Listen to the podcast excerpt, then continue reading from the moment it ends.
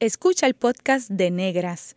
Este programa se emite los viernes a las 3 de la tarde por Radio Universidad de Puerto Rico en el 89.7 FM San Juan y el 88.3 FM Mayagüez. Todo un mundo de música e información.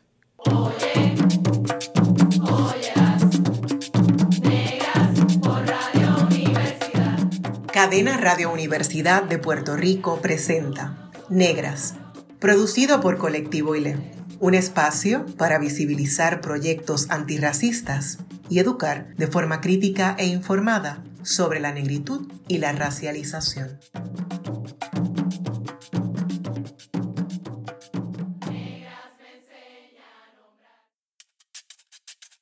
Hoy en Negras les saludan Kimberly Figueroa Calderón y esta servidora Bárbara Abadía Resach. En el marco del Día Internacional en Respuesta al VIH, primero de diciembre, conversamos con Lorangelis Tomás Negrón sobre su experiencia como persona negra que vive con VIH en Puerto Rico. Lorangelis Tomás Negrón es una persona negra, transfeminista, queer, gestora y artista que vive con VIH. Bienvenida, Negras. Hola, gracias, gracias por la invitación. Es un placer tenerte, Laura. Queríamos tenerte hace mucho tiempo, así que qué bueno que, se nos dio la oportunidad de conversar contigo. Eh, ya has colaborado con nosotras en otras iniciativas de Colectivo ILE, así que eh, continuar, ¿verdad? Eh, una conversación tan importante para, para, nosotras como mujeres en, en, Puerto Rico y como personas negras. Laura Angelis, naciste con VIH. ¿Cuándo te enteraste? Eh, pues mira, em, yo me enteré, ¿verdad? Así como que tuve la certeza de que el VIH estaba en mi cuerpo a los ocho años. Eh, previo a eso, nada, uno siempre, ¿verdad? Estaba en el hospital, eh, tomando medicamentos y todo. y mientras uno va creciendo, pues uno se da cuenta pues que no es exactamente ¿verdad? igual a otras personas. Em, así que una primera experiencia que había tenido eh, antes de tener la certeza eh, había sido, ¿verdad? Hablando con mis amiguitas en la escuela eh, y yo contándoles, ¿verdad? Cómo yo tomaba disque unas pastillas que me hacían ser más fuerte y que por eso en el field day íbamos a ganar esto, ¿verdad? Porque era como que esta cuestión especial. Y recuerdo que ese día yo me la llevé para la escuela, eh, ¿verdad? Me llevé el potecito de líquido y, y, le di un poco a una amiga y pues a ella le cayó súper mal, ella como que lo vomitó y qué sé yo. Y pues nada, eso como que me, me causó curiosidad. Así que más o menos ya desde los siete años, seis por ahí, yo estaba haciendo preguntas, ¿no? Esto, luego, ¿verdad? Toda esta curiosidad me llevó a leer el papelito que venía en el pote de pastillas eh, con las indicaciones y toda la información del medicamento. Y para ese tiempo ya yo sabía escribir y leer, así que comencé a traducir, ¿verdad? Con un diccionario de, de inglés a español, a ver qué era lo que decía ese papelito. Eh, y ese papelito decía que ese medicamento era para personas con VIH, SIDA en aquel entonces. Eh, y eso fue lo que me hizo reflexionar, ¿no? Que si esos medicamentos eran para personas con VIH, pues yo también tenía VIH. Ya mi mamá me había dicho su estatus, eh, incluso antes de yo enterarme, ¿verdad? Del mío pero ya el VIH siempre estuvo bien presente porque incluso mi mamá trabajaba en una organización que brindaba servicios para personas con VIH y yo le acompañaba a su cita, eh, ¿verdad? Porque por, varios años, eh, pues mi madre fue madre soltera. Eh, así que durante ese tiempo, ¿verdad? Pues como que tuve toda esta reflexión, todas estas preguntas, hasta que nada, la curiosidad eh, me llevó a buscar la información, así que a los ocho años eh, fue que me enteré y a los nueve, un año después, mi mamá viene a tener la conversación conmigo y en ese momento pues ya yo lo sabía, así que eh, nada, agradezco mucho haberme enterado, ¿verdad? A, la edad a la que me enteré. Qué interesante, ¿verdad? Y, desde tu curiosidad, y pienso que hasta la autogestión, ¿verdad? Y, la agencia, este es mi cuerpo, yo tengo que saber qué está pasando. Qué importante ya tan corta edad. Eh, entonces, ahora queremos hacerte unas preguntas para beneficio también de los radioescuchas y también un poco para desmitificar eh, la, la, el VIH y el SIDA, ¿verdad? Los mencionaste los dos ahorita y a veces eso también se confunde. Así que queremos preguntarte cómo define el VIH, cómo se transmite, qué fluidos pueden transmitir el VIH, ¿verdad? En fin, cómo se desarrolla. Um, ok. Pues mira, el VIH por su sigla es el virus de inmunodeficiencia humana. Es un virus que se aloja en las defensas o las células blancas, las T4, que son las células mensajeras, ¿no? Son las células que cuando hay algo en tu cuerpo eh, le avisan al sistema que, se debe defender. Eh, así que lo que hace este virus es utilizar estas células para reproducirse en ellas. Eh, el sistema inmunológico de una persona eh, comúnmente puede tener entre 2.000 y 1.000 células CD4, o ¿verdad? estas defensas de las que estoy hablando. Es decir, ponle que en un shot, en un shotcito, eh, que tú te des, deben haber entre 1.000 y, y, entre 1.000 y 2.000 células de estas. Eso es lo común, ¿verdad? O, lo saludable. Eh, cuando el virus entra en nuestros cuerpos, eh, pues muchas de estas células, ¿verdad?, mueren, así que esta cantidad va bajando. Mientras más baja esta cantidad de defensas que tenemos, más vulnerables somos a otras infecciones que si nuestro cuerpo estuviese eh, fortalecido, pues se pudiera defender sin, ¿verdad? sin necesidad de ningún tipo de terapia ni medicamentos, ¿verdad? Eh, así que cuando estas defensas o esta cantidad lleva a un nivel bastante bajo, usualmente se dice 200, ¿verdad? En comparación con 2000, 200 o menos. Y en adición a eso, esa persona ha desarrollado otras infecciones. Eh, se dice que esa persona con VIH llega a etapa SIDA. Por lo tanto, todas las personas que tienen SIDA eh, tienen VIH, pero no necesariamente una persona con VIH va a tener SIDA porque SIDA es una etapa eh, dentro del ciclo del VIH. en, ¿verdad? en el pasado, eh, pues se utilizaba SIDA de manera bastante general. También hoy día las personas que no necesariamente tienen acceso a la información correcta también siguen usando pues estos términos ¿verdad? Que no necesariamente representa eh, todo lo que, ¿verdad? A nivel general es el VIH. Eh, el VIH se transmite a través de cuatro fluidos y va a ser la sangre, eh, fluidos vaginales, el semen y la leche materna.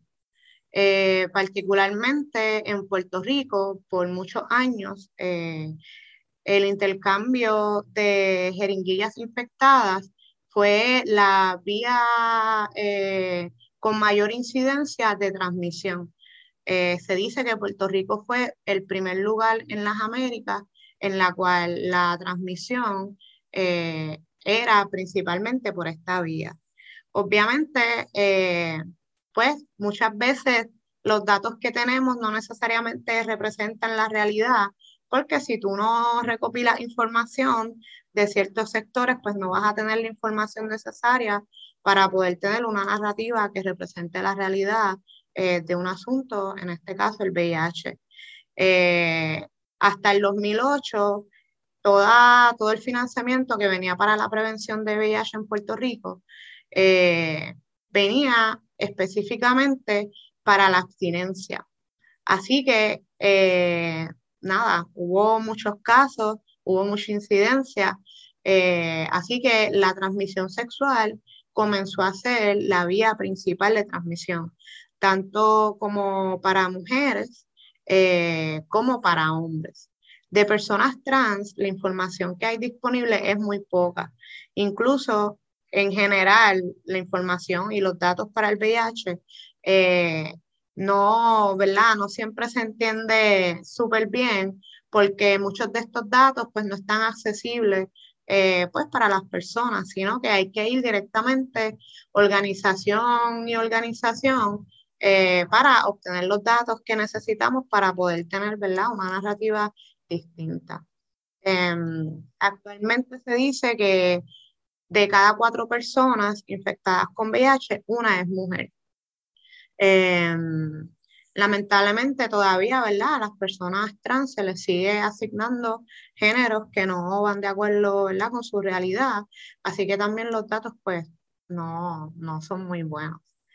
Eh, también preguntaron, ¿verdad? ¿Cómo se define el VIH? Pues mira, eh, más allá de, de, lo que signifiquen sus siglas, ¿verdad? A nivel biológico, eh, para mí, a nivel personal, eh, ha sido algo pues que ha, ha, trastocado todo lo que hago, ¿no? las personas que nacimos con VIH representamos menos del 1% de todas las personas que se han infectado en Puerto Rico. Sin embargo, la mortalidad es del 50% prácticamente de 660 personas que nacimos con VIH en Puerto Rico, más de 300 han fallecido eh, durante su adolescencia. ¿no? Así que particularmente, eh. Respondiendo a, pues a, esta subcomunidad dentro de la comunidad de personas que vivimos con VIH, eh, pues nos quedamos un poco ¿verdad? en el olvido eh, no tan solo porque la adolescencia es una etapa bastante complicada del desarrollo humano, eh, sino porque nada, no tenemos mucho poder de decisión sobre nuestros cuerpos durante la, adolescencia. Eh, también ha sucedido pues que hay muchas personas que sus padres y madres han fallecido y han quedado a cargo del Estado, a cargo de familiares, así que no necesariamente se ha tenido el cuidado necesario eh, o las herramientas a nivel emocional y psicológico que se requiere para que pues, nuestra calidad de vida sea mejor y podamos vivir por más tiempo. Eso que planteas, Laura Angelis, es súper importante, ¿no? Y, un dato que, ¿verdad? No, no, conocía, que me sorprende mucho, ¿no? Que el 50% de las personas que nacen con VIH, pues que fallezcan eh, en edades tan, tan como en la adolescencia. Em, y planteas el asunto de, de, la falta de servicios o que pues no tienen control sobre sus cuerpos, pero también me pregunto si tiene que ver con el asunto del tabú, eh, la, la, falta de acceso a, a servicios de salud, eh, porque por lo menos en tu caso tú te enteraste porque averiguaste, tu mamá también te habló, ¿verdad? Este, en una edad, cuando eras una niña, Em, y me parece muy interesante cómo lo manejó tu mamá, de decirte que te estabas tomando algo para hacerte fuerte, casi como una superheroína. Este, eh, pero, pero tiene que ver con, con los tabúes, con, con, o sea, cómo es el acceso para personas con VIH em, que han nacido con, con la infección. Pues mira, pienso que tiene mucho que ver con el tabú. También hay algo, ¿verdad?, bien particular y es que eh, el rango de edad, eh, ¿verdad? En el que nacimos, puede, ¿verdad? La persona que yo conozco que nació con VIH más adulta tiene prácticamente 40 años y la persona menor que conozco, eh, por lo menos en Puerto Rico, que ha nacido con VIH, tiene 20 años, ¿no? Así que más o menos las edades en las que nacimos fueron entre los finales o los 70 eh, y los 80. Así que durante este tiempo, ¿verdad? En los tiempos en los que nacimos, eh, pues el tabú y el estigma era aún mayor del que se tiene ahora. Esto, ¿verdad? No es lo mismo una persona que se infecta ahora, eh, ¿verdad? Ahora en el 2021, una persona que se infectó en los 80 o en los 90. Más allá del acceso, ¿verdad? Y todos los recursos que hay ahora disponibles eh, ¿verdad? Que en ese momento pues no habían. Eh, y los medicamentos, obviamente la calidad ha mejorado de manera significativa.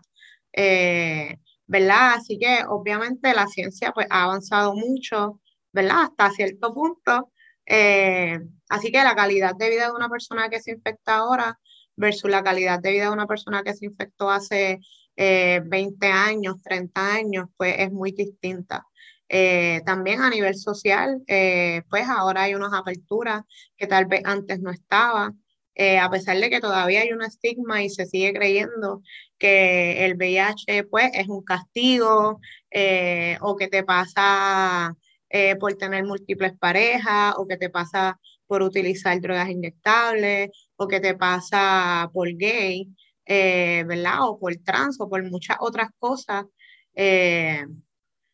pues ha disminuido en comparación, ¿verdad? Con como era en los 80, ¿verdad? En los 80 se decía que el VIH era el gay cancer, esto, ¿verdad? Que era el cáncer gay, eh, ¿verdad? Y de ahí a donde estamos ahora y poder hablar del VIH, más allá de SIDA, pues es una, ¿verdad? Es un adelanto bastante significativo. Sí, en, en cuestión de VIH, por lo menos en Puerto Rico, eh, ¿verdad? Hay muchos servicios que están disponibles. Una de las problemáticas ¿verdad? Que yo veo es toda la burocracia, ¿verdad? Todo lo que una persona pues necesita para poder primero solicitar la reforma, para después, ¿verdad? Encontrar eh, dónde recibir servicio. Eh, y más que nada sentirse cómodo eh, en ese espacio, en esa clínica, pues es importante, ¿no? Porque más allá de que el servicio esté disponible, la calidad, la narrativa, la perspectiva desde el cual se brinda el servicio, eh, diría yo que en estos momentos puede ser, ¿verdad? Eh, la problemática mayor, eh, ¿verdad? Muchas personas que, pues, que están trabajando en el campo, pues, o vienen de otras áreas y no necesariamente, pues, tienen mucha experiencia. también hay personas, pues, que llevan demasiados años y son personas, pues, que ya están quemadas, que están, ¿verdad? Aborrecidas de la manera en la que el sistema funciona no necesariamente tienen las mejores condiciones de trabajo, ¿verdad? Porque eh, pues yo también como persona trabajadora puedo identificarme, ¿verdad? Con el trabajo eh, que tienen las personas que me brindan servicio y reconozco que eso es algo súper importante y que afecta directamente el servicio que una persona da. Eh, ¿Verdad? Así que diría yo que tal vez las problemáticas mayores son a nivel estructural. ¿Verdad? El servicio está la manera en la que se brinda el servicio, eh, ¿verdad? La calidad de las personas que están en estos puestos, eh, pues tal vez diría yo que puede ser la problemática o la mayor que se pueda enfrentar en este momento. Eh, Angelis, y, y, ¿verdad? En esa misma línea de, de, los mitos, los tabúes, ¿verdad? Y quizás hasta pues esa falta de información que tú bien mencionas no es la misma que 20 o 30 años atrás. Cuéntanos por qué el VIH y el SIDA no son sinónimos. Eh, entonces, quisiera saber también, ya mencionaste algunos mitos, ¿verdad? Como el gay cancer y demás, pero en lo personal quisiera saber si, en, si en, puedes explicarnos sobre otros mitos y quizás existentes ahora, ¿verdad? Quizás que se hayan desarrollado con el paso del tiempo o que sean los mitos del 2021, por ejemplo, ¿verdad? Cómo estas cosas se agudizan y se crea falsa información. Eh, pues mira, sobre ¿verdad? la distinción entre VIH y SIDA, pues SIDA es una etapa dentro del ciclo del VIH. Eh, ¿verdad? Y es la etapa donde las defensas están, ¿verdad? Bien bajitas y donde se han desarrollado otras infecciones oportunistas, eh, pues que la persona por sí sola no puede combatir. Eh, ¿verdad? Y, como mencioné ahorita, todas las personas con SIDA pues tienen VIH, pero no necesariamente una persona con VIH va a tener SIDA, eh, ¿verdad? Se está o se recomienda y se exhorta que se utilice VIH eh, porque no necesariamente cuando se está hablando del SIDA se está hablando pues del, del resto de las etapas del VIH, ¿no? Sino que es una etapa que ya es más crítica eh, ¿verdad? Que no me atrevo a decir que no hay personas que no le da SIDA en Puerto Rico, porque sí, ¿verdad? Eh, sucede todavía, particularmente en el caso de las mujeres. Eh, muchas veces son quienes son diagnosticadas en etapa SIDA porque pues siempre estamos cuidando, siempre estamos gestando, haciendo mil cosas y muchas veces nuestra salud es lo último. Eh, también mencionando un poco lo de los mitos, ¿no? Se cree que porque una persona tiene una relación monógama, eh, ¿verdad? Y estable de mucho tiempo, pues que no necesariamente está en riesgo de infectarte, todo lo contrario, ¿no? Muchas de estas mujeres que llegan en etapa SIDA son mujeres, eh, pues que tienen parejas monógamas, ¿verdad? Y no necesariamente eh, se identifican en riesgo, ¿no? Sino que, pues, les dio una pulmonía, eh, alguna infección oportunista y cuando ya la cosa está, ¿verdad? Más complicada y es que van y se chequean y pues eh, eso es uno de los posibles resultados. Em, ¿verdad? También la violencia que vivimos muchas veces nos pone en situaciones vulnerables en las que no tenemos la oportunidad de conversar con nuestras parejas, eh, pues sobre las infecciones, sobre embarazo eh, o sobre lo que queremos en general en una relación sexual. Em, ¿verdad? Así que en el caso de las mujeres, muchas veces el VIH, y de manera general, no solamente las mujeres, eh, de manera general, muchas veces el VIH es un efecto de la violencia pero también puede ser una causa, eh, ¿verdad? Para, para recibir violencia, ¿no? Así que es como un poco un, ciclo. En cuestión de el VIH y SIDA, em, nada, también sucede que como se comenzó a distinguir entre el VIH y SIDA eh, al principio del 2000, em, pues muchas de la data que tenemos eh, no necesariamente responde a, pues a esta distinción entre el VIH y SIDA. Una persona, ¿verdad?, que ha desarrollado infecciones o que tiene un sistema inmunológico que está debilitado puede recuperarse, eh, ¿verdad? Y obviamente, pues ya pueden haber algunos daños eh, hechos en, el sistema, pero sí es posible, ¿verdad?, que haya una recuperación.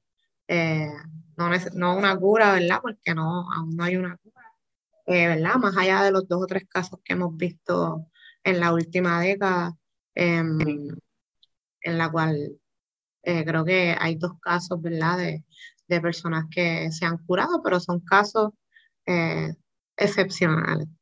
Este, es importante lo, lo, que mencionas, ¿no? Con respecto a cómo, cómo el sexismo también, ¿verdad? Este, afecta a las mujeres, ¿no? Porque la cuestión de, de la monogamia, de no hablar sobre los placeres y sobre, ¿verdad? Como tú dijiste, de lo que querramos hablar, ¿verdad? En términos de cuando tenemos una pareja sexual, etcétera, eh, cómo, cómo afecta, ¿no? Cómo las mujeres o personas feminizadas siguen siendo eh, más afectadas, ¿verdad? En, comparación con otros grupos de la población.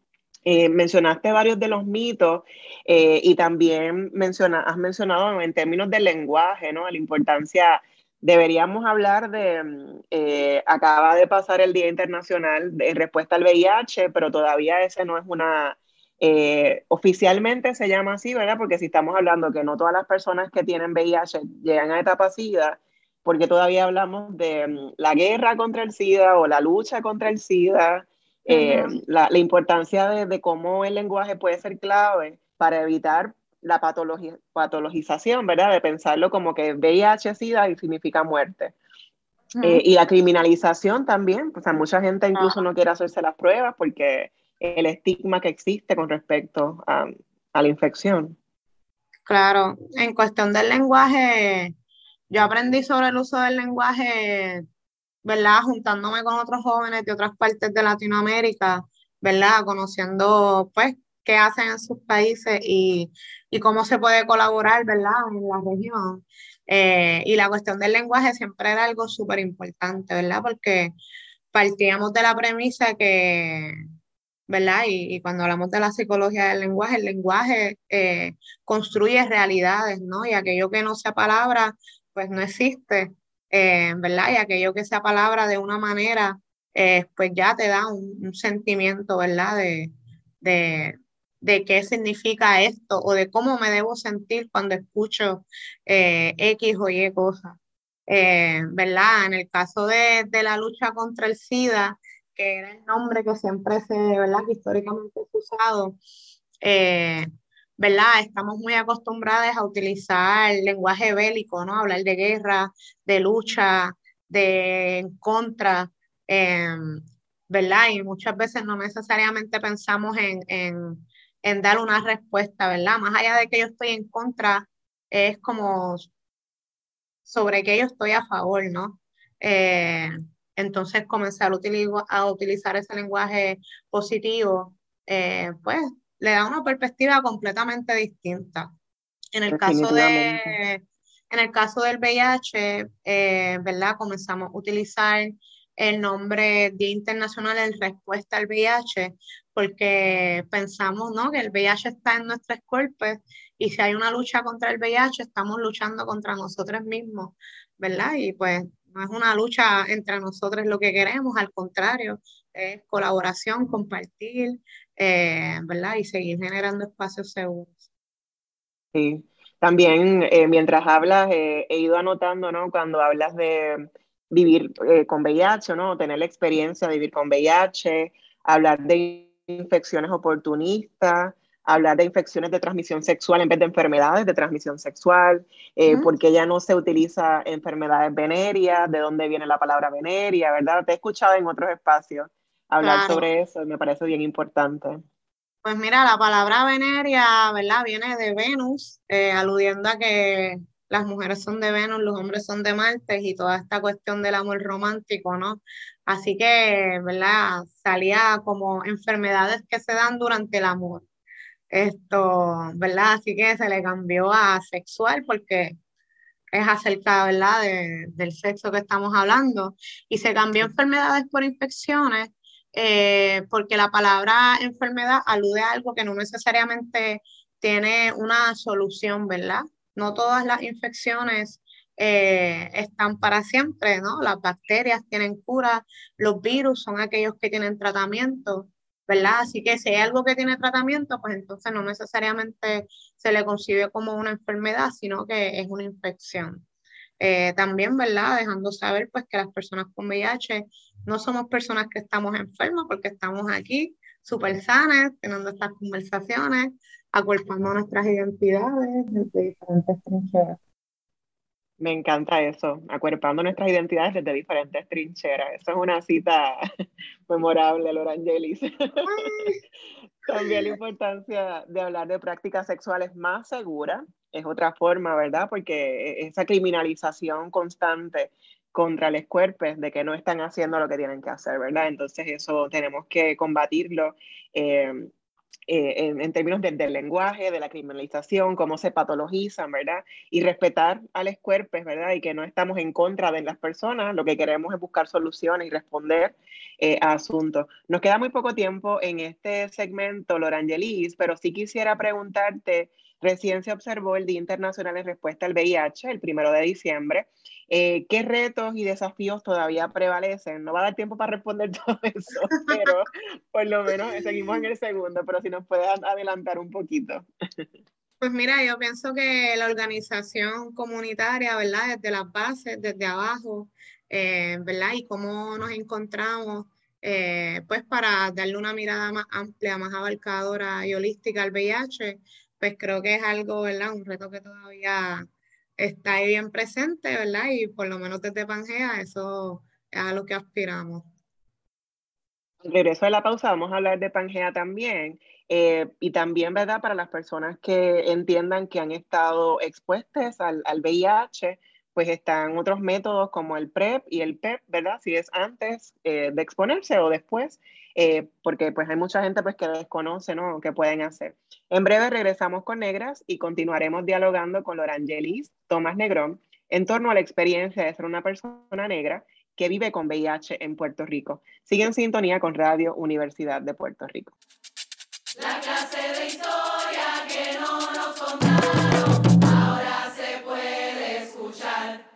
Está escuchando el podcast de Negras. Este programa se emite los viernes a las 3 de la tarde por Radio Universidad de Puerto Rico en el 89.7 FM San Juan y el 88.3 FM Mayagüez.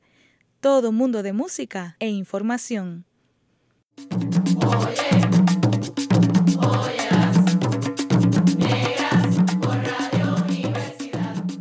Usted está escuchando Negras, inspiradas en las grandezas de nuestras ancestras. Le saludan Kimberly Figueroa Calderón y Bárbara Abadía Resach. Hoy conversamos con Nora Angelis Tomás Negrón sobre las iniciativas que ha desarrollado a la luz de vivir con VIH. Antes de continuar, ¿verdad? Hablando con Laura Angelis con respecto a, a, estas iniciativas en las que se involucra y muchas de ellas que ha creado, en el segmento anterior nos hablaba sobre los mitos, eh, la importancia del lenguaje, de qué se nombra y cómo se nombra, eh, los retos principales que, que, enfrentan las personas que viven con VIH. Eh, y también pues algunos logros, ¿verdad? Entonces hablábamos de la importancia de hablar del Día Internacional en Respuesta al VIH, porque estamos respondiendo, ¿verdad? Eh, a, a, a, un virus, a algo que necesita respuestas, medicamentos, eh, para, ¿verdad? Prolongar este, el bienestar de la gente, ¿no? Y, y la importancia también, ¿verdad? Como un derecho humano. Eh, Lorangelis, trabajas con personas que viven con VIH, ¿Cómo se manifiesta el autoestigma? ¿Qué te dice la gente con la que trabajas?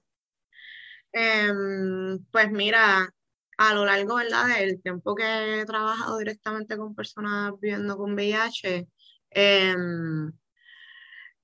el autoestigma pues se puede, se puede interpretar desde, pues yo no quererle decir a nadie, ¿verdad? Por el miedo a que me discriminen, esto hasta autoexcluyéndose, ¿verdad? De participar en actividades, eh, ¿verdad? O tomando decisiones, eh, ¿verdad? Que son bien importantes sin tener toda la información eh, correcta. Por ejemplo, conozco gente que, eh, pues, que entendía que iba a tener que decirle a su jefe que tenía VIH, ¿no? Y esa persona para evitar eso, pues, decidió renunciar, eh, ¿verdad? Y no, el decirle que tiene VIH a tu jefe no es necesario.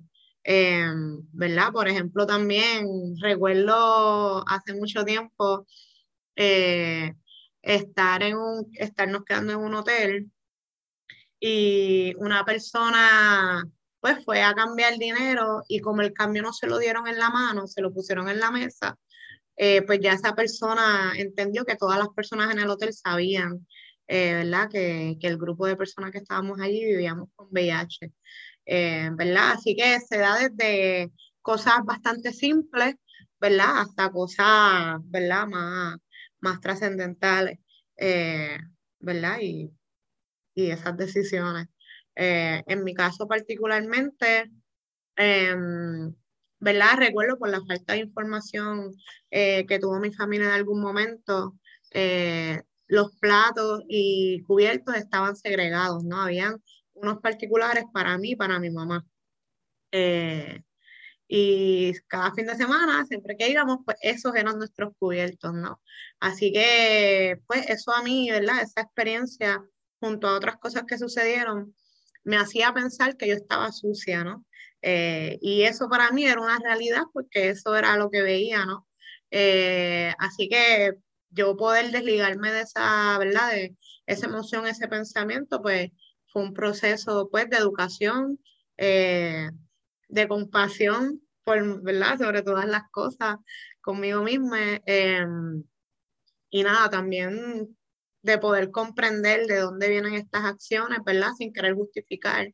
Eh, pero pues también entender que muchas veces la gente que no tiene información hace cosas súper desagradables eh, y nada, saber cómo manejarlo es importante. Dos cosas que mencionaste, Lorangelis, me, me llaman la atención y es eh, la cuestión del autoestigma, ¿verdad? Cómo, cómo se manifiesta en las personas con las que has trabajado. Pero me pregunto, en tu caso, ¿cuándo tú decidiste que no hay que ocultarlo y que y manifiestas públicamente que eres una persona que vive con VIH? Y que no es una obligación, ¿verdad? Porque no hay que mencionarlo en los trabajos, o sea, en, hay algunos estados en Estados Unidos donde, pues, este, sí, si la persona lo dice, pues, eh, se criminaliza, ¿verdad? Uh -huh. eh, pero no, no, es, no, es, no, hay una ley que diga, ¿verdad? Que, que hay que decirlo. Tú me, me aclaras, me, ¿qué, uh -huh. tal? ¿Cómo, ¿Cómo funciona esto? Pues sobre la criminalización, las leyes que hay en Estados Unidos eh, son a nivel estatal, ¿verdad? A nivel federal entiendo que no hay nada establecido, eh, ¿verdad? Desde el cual se puedan tomar decisiones en todos los estados, pero dependiendo de dónde estés, eh, las leyes van cambiando. Hay una página, eh, creo que se llama HIV, eh, sí, criminalización del VIH en general, y es un mapa de Estados Unidos y cómo están las leyes. Esto, aquí en Puerto Rico, eh, la Carta de Derechos pues nos protege, ¿verdad? Y más allá de la ley IPA, que es exclusivamente en los casos, ¿verdad? De escenarios clínicos, pues las personas que vivimos con VIH no tenemos la obligación de decirle a nadie eh, sobre nuestro estatus serológico, em, ¿verdad? A menos que sea específicamente eh, para los servicios que recibimos. Eh, yo pienso pues que estas leyes que criminalizan el VIH lo que hacen es arriesgar más la vida de las personas, no tan solo de quienes ya vivimos con VIH, sino de también quienes no viven con VIH. Esto, porque esto motiva, esto desmotiva a la gente a hacerse la prueba, esto, ¿verdad? Y también les resta responsabilidad al Estado de desarrollar el currículo de educación sexual a edad temprana, eh, ¿verdad? Que estén basados en evidencia, eh, ¿verdad? Que sea inclusivo para todas las personas, eh, ¿verdad? Apropiado culturalmente. Así que, nada, yo pienso que, pues, que estas leyes no, no apoyan en nada y no necesariamente reducen en lo absoluto. Eh, incluso se ha visto, ¿verdad?, en ocasiones en las que se han dado campañas eh, por tiempos prolongados de abstinencia, se han visto como la incidencia sube o como en realidad no hay cambios, esto ni a corto ni a largo plazo en la incidencia y habla, ah, nos estuviste hablando, ¿verdad? Ahora de, de, cómo se ve esto en Estados Unidos, pero, ¿verdad? Moviéndonos también a Puerto Rico. ¿Qué dicen los datos estadísticos con respecto a la raza, etnia, edad, género, ¿verdad? Clase, las otras identidades, interseccionalidades de las personas que viven con VIH aquí en Puerto Rico? Pues mira, no hay una, ¿verdad? Si tú haces una búsqueda en, los datos que están accesibles, eh, no hay datos sobre clase y sobre raza. Eh, la manera en la que se recogen los datos en Puerto Rico, es ¿verdad? Aquellos que van al CDC, particularmente se hacen, ¿verdad? A nivel individual en las organizaciones, así que no hay un espacio donde toda esta información eh, esté accesible para, pues, para poder mirarla. Em, particularmente en el caso de Puerto Rico, eh, usualmente las personas en Puerto Rico somos catalogadas como personas hispanas. Esto, ¿verdad? Así que no necesariamente hay una distinción entre las personas negras. Eh, sí, eh, a pesar de que el tema de clase, ¿verdad? A pesar de que de que pues se dice que el VIH le puede dar a cualquier persona, pues sí es cierto, biológicamente a cualquier persona le puede dar. Esto, pero no es hasta que tú llegas a los espacios donde la gente con VIH se encuentra que tú te das cuenta pues que el issue de, clase está ahí, eh, ¿verdad? En tu cara. Em, también pensando, ¿verdad? En cómo la gente se infecta, eh, pues también eso tiene mucho que ver. Eh, yo actualmente trabajo con personas que están entre las edades de los 18 hasta los 35 años, ¿verdad? Y son las personas que se acercan al proyecto, eh, ¿verdad? De Pangea. Em, y, nada, a pesar de que, de que pues, aparenta haber una, una diversidad en cuanto a la clase, pues cuando tú vienes a ver las necesidades que tiene la gente, eh, ¿verdad? Cuando la gente agarra confianza y se atreve a, ¿verdad? A contarte, pues, de dónde viene, eh, dónde ha estado, pues tú te das cuenta que el issue de género, eh, clase, raza está ahí.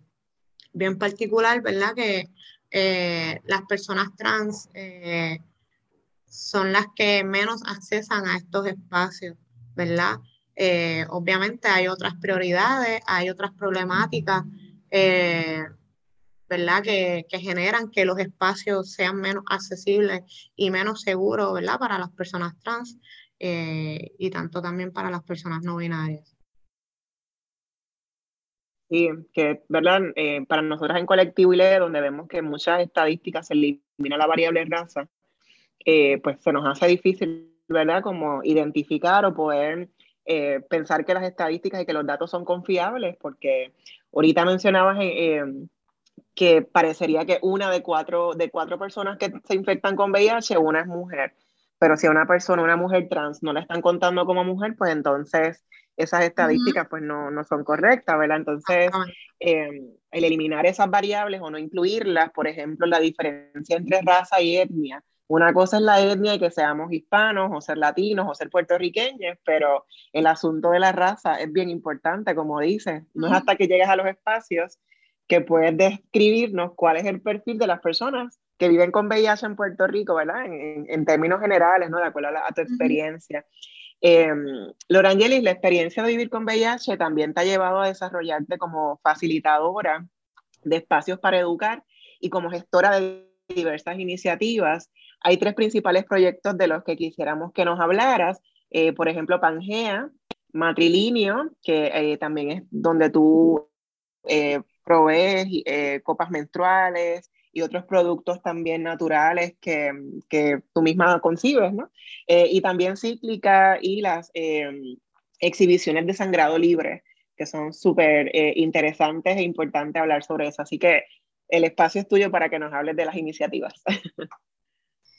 Pues mira, eh, Pangea es un proyecto, ¿verdad?, que funciona para jóvenes que vivimos con VIH. Es un proyecto autogestionado eh, ¿verdad? Comenzó después de María, buscando un espacio seguro donde ventilar, ¿verdad? Y donde poder compartir nuestras experiencias y encontrarnos con personas eh, con las cuales poder hablar del VIH, ¿no? Porque por lo menos yo tengo con quien hablar de cada cosa, pero pues siempre hay algo que a lo mejor con esta persona no puedo hablar, pero con esta otra sí. Así que encontrarnos entre nosotros pues, ha sido muy importante también porque pues se piensa que el VIH solamente, ¿verdad? Es algo clínico, eh, pero el VIH, ¿verdad? Cuando nos miramos como seres totales, eh, pues el VIH es una de todas las cosas eh, con, las que, ¿verdad? con las que convivimos. Em, así que definitivamente pues también afecta el resto de nuestras vidas. Em, ¿verdad? Y cómo nos vinculamos desde nuestra sexualidad, desde el placer, eh, ¿verdad? Y desde lo emocional. Em, así que un poco buscando ese espacio donde mirar el VIH más allá de aquello clínico, pues se gestó Pangea. Em, comenzamos en el área metro, luego abrimos otro grupo en el oeste, así que ahora mismo las reuniones se dan en el oeste eh, y en el área metro.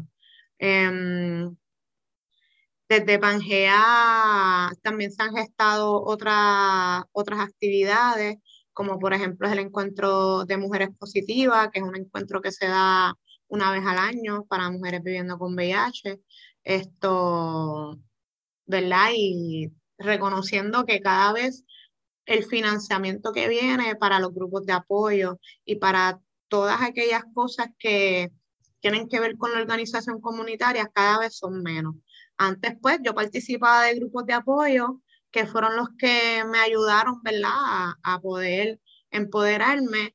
Pues ahora esos espacios no están, eh, ¿verdad? Y, si no es porque alguien de la comunidad dice, pues mira, vamos a encontrarnos, si no es así, pues no se da, ¿no? Así que el poder generar estos espacios para las mujeres también, para las mujeres trans, pues también es súper importante. Eh, y pues también se generó un espacio pues para artistas eh, que vivimos con VIH, también reconociendo que el arte ha sido súper importante en la organización comunitaria y en el cómo eh, la comunidad de personas que vivimos con VIH alrededor del mundo, eh, pues nos expresamos, ¿verdad? Y es la herramienta que, que tenemos. Así que Pangea lleva este año, el primero de diciembre, que fue la primera reunión que tuvimos. Hoy cumplimos, hoy cumplimos cuatro años. Esto, cumplimos tres años en el oeste. Esto, así que nos da mucha alegría, ¿verdad? Saber que, pues, que este espacio se sigue gestando. Ahora mismo estamos en el proceso, ¿verdad?, de tener una reflexión sobre qué es lo próximo para el proyecto, ¿verdad? También reconociendo que los espacios eh, cambian, que las personas cambian, eh, ¿verdad? Y que las necesidades de las personas cambian, así que los proyectos también deben cambiar con esas necesidades.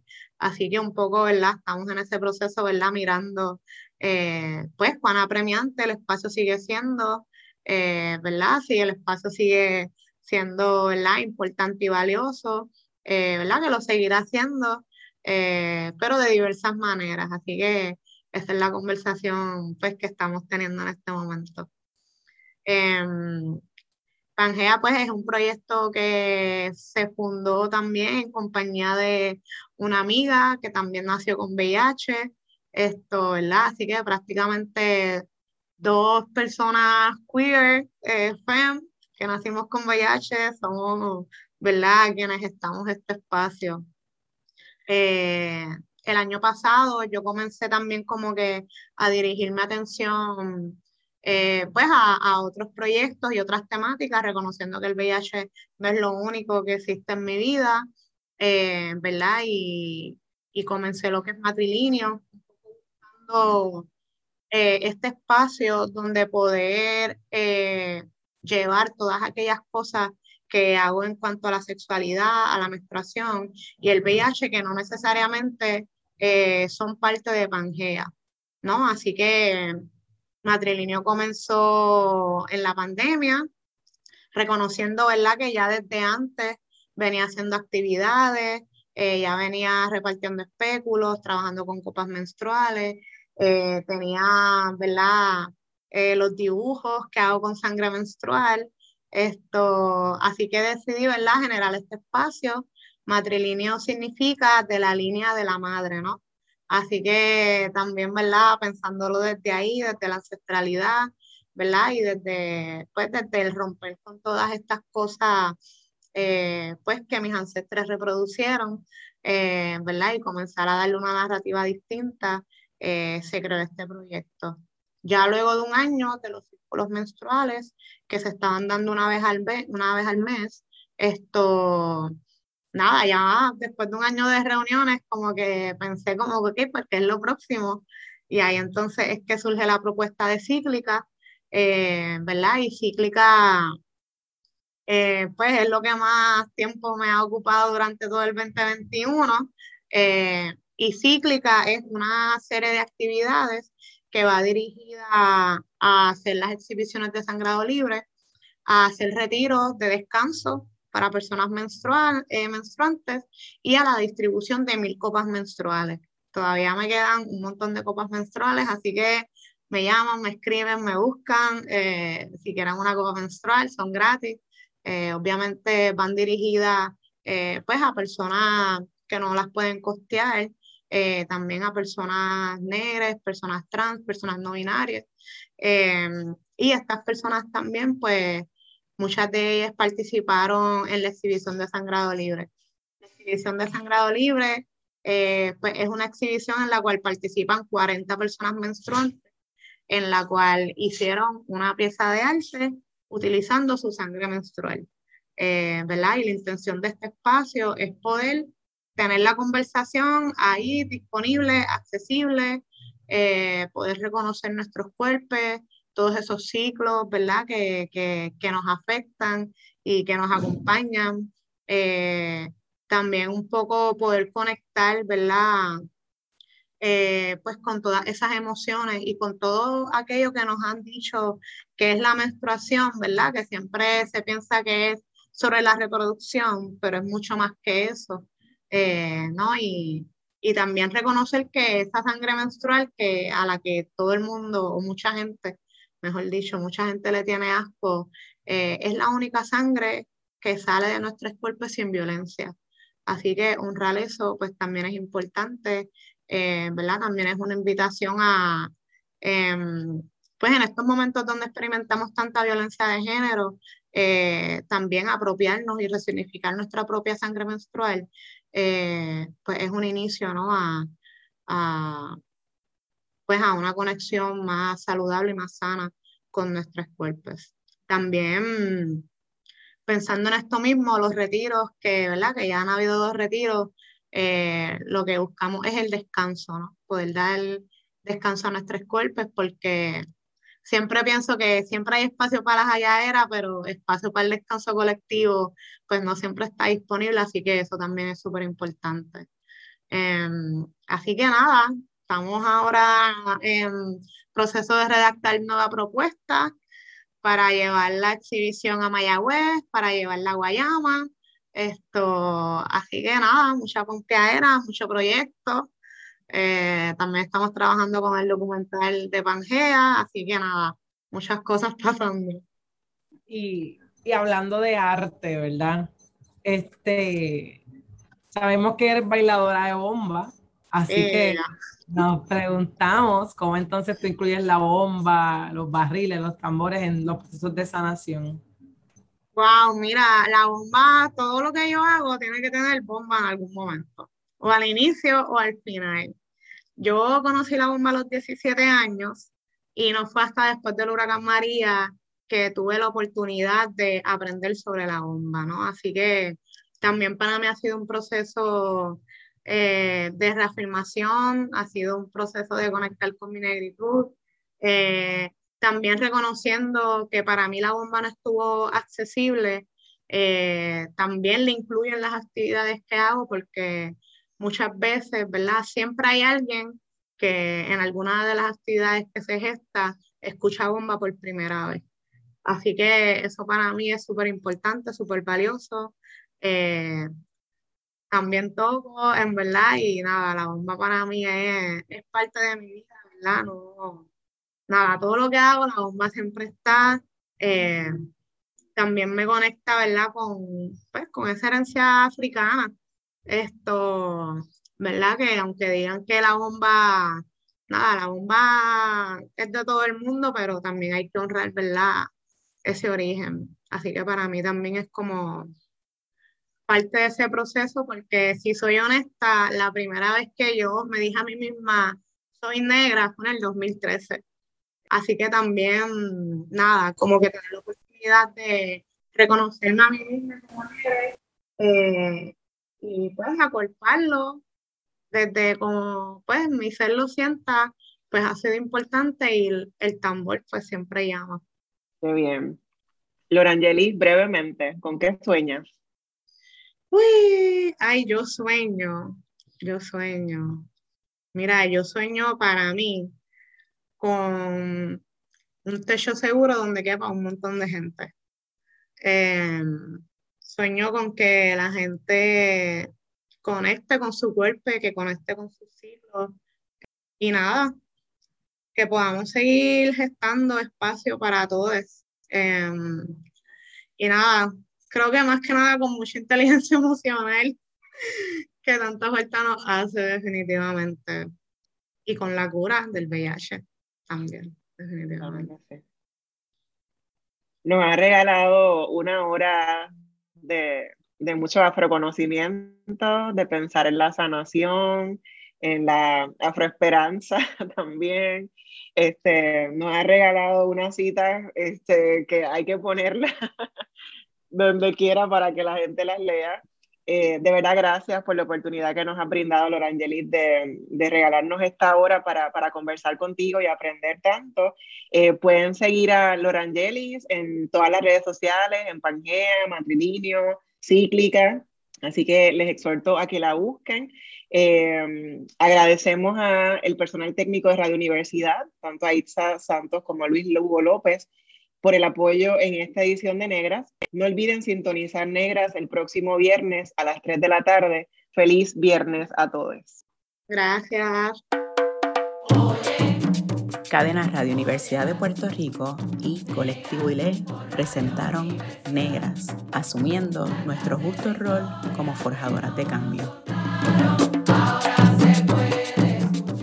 Acaba de escuchar el podcast de Negras le invitamos a que nos sintonice los viernes a las 3 de la tarde por Radio Universidad de Puerto Rico en el 89.7 FM San Juan y el 88.3 FM Mayagüez. Todo un mundo de música e información.